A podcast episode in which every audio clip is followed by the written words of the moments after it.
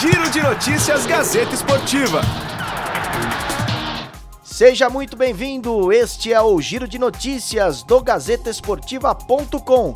Muito além dos 90 minutos. Eu sou Felipe Esboril e agora você fica muito bem informado. A partir desta quinta-feira, a seleção brasileira já treina na Granja Comari, pensando na grande final da Copa América. Após se queixar de dores na região posterior da coxa direita, o atacante William realizou exames de imagem nesta quarta-feira, em Belo Horizonte. O exame detectou uma lesão muscular, cujo tempo de recuperação irá impedir o atacante de participar da final da Copa América neste domingo. William vai iniciar o tratamento em Teresópolis e vai continuar com o grupo da seleção brasileira.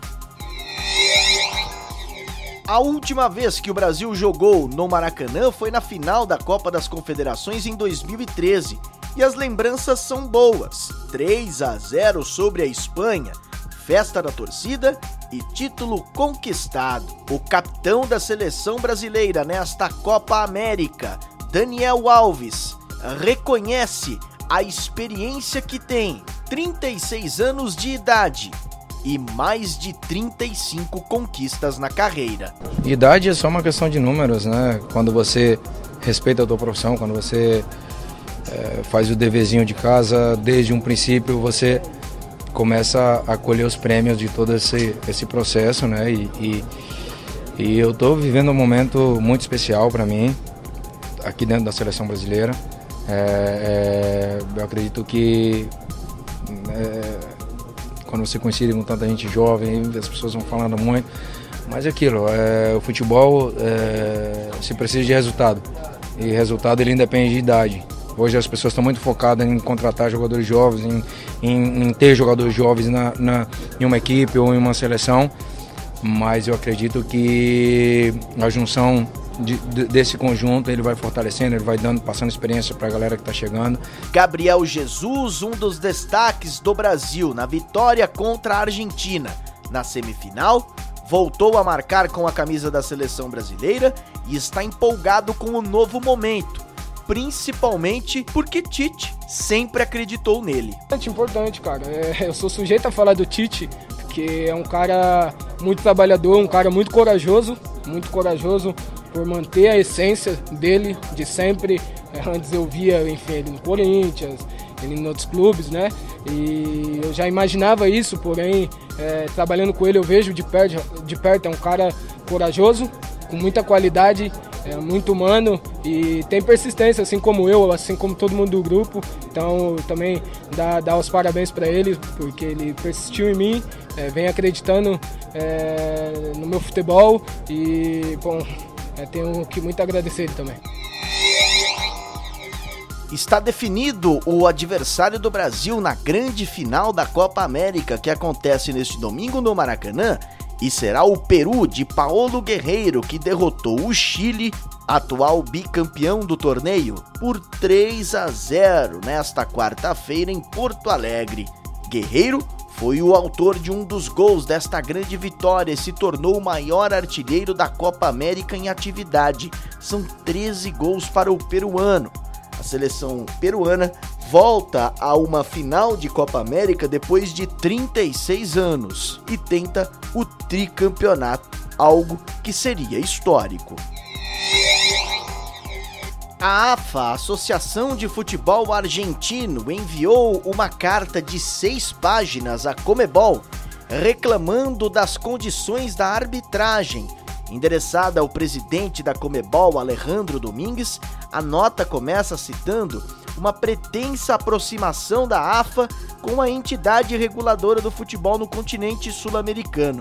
São usados termos como refundação e crise de credibilidade para citar o momento do esporte no continente. Na sequência, a carta fala da volta olímpica do presidente Jair Bolsonaro no intervalo de jogo, que é citada como uma violação das normas da FIFA, que impede manifestações políticas nas partidas pelas suas competições, sob pena de sanção a quem a fizer. A AFA ainda cita atuações anteriores de Zambrano em jogos envolvendo clubes brasileiros. Nesta quarta-feira tivemos a definição da outra finalista da Copa do Mundo Feminina de Futebol. É a Holanda, que derrotou a Suécia por 1 a 0 e vai disputar a final contra os Estados Unidos, na decisão que vai acontecer domingo em Lyon, na França. A Suécia enfrenta a Inglaterra na disputa do terceiro lugar neste sábado em Nice ao meio-dia. Terminou nesta quarta-feira a invencibilidade do Palmeiras em um jogo treino contra o Guarani em Campinas. A equipe comandada pelo técnico Luiz Felipe Escolari foi derrotada por 2 a 1 no estádio Brinco de Ouro da Princesa. Edu Dracena abriu o placar do primeiro tempo, mas Diego Cardoso de pênalti e Badi viraram para o Bugre na etapa complementar. Com o resultado, o time de Luiz Felipe Scolari vê sua invencibilidade de 15 jogos na temporada acabar. A última derrota havia sido 1 a 0 para o São Lourenço, na Argentina, no dia 2 de abril pela Copa Libertadores da América. Desde então, o atual campeão brasileiro havia obtido 13 vitórias e 2 empates. O primeiro compromisso oficial do Palmeiras depois da Copa América é o duelo contra o Internacional, na próxima quarta-feira, às 9h30 da noite, no Allianz Parque pelas quartas de final da Copa do Brasil. O Corinthians oficializou através das redes sociais nesta quarta-feira a contratação do zagueiro Gil. Após a passagem de quatro anos no Shandong Luneng, da China, o campeão brasileiro de 2015 está de volta ao Parque São Jorge, assinando contrato de seis meses, com uma opção de renovação por três temporadas.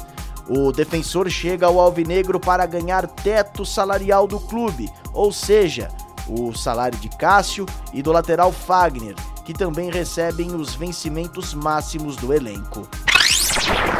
Ponto final no Giro de Notícias. Você fica sempre muito bem informado no site gazetesportiva.com, muito além dos 90 minutos. Giro de Notícias Gazeta Esportiva.